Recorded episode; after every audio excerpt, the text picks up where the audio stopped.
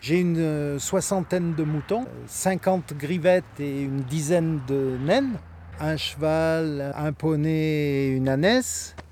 J'ai quatre alpagas, un lama. On dit que ça crache le lama, c'est pas une légende, hein, c'est vrai.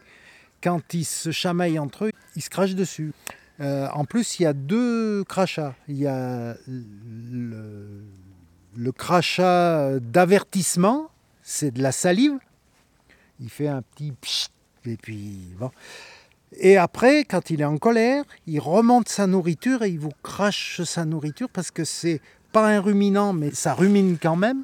C'est pas un ruminant parce qu'il a trois poches au lieu d'en avoir quatre comme les moutons, mais il rumine quand même. Et donc c'est tout ce qu'il a remonté de, de sa poche, tout vert, qui vous crache dessus. Donc euh, quand je le tends, le mâle, euh, ouais, il me crache dessus. Et je suis obligé de lui attacher les pattes parce qu'il me tape avec ses pattes aussi. Euh, dans les camélidés, il y a les chameaux, les dromadaires. Après, il y a le lama, l'alpaga, la vigogne et le guanaco.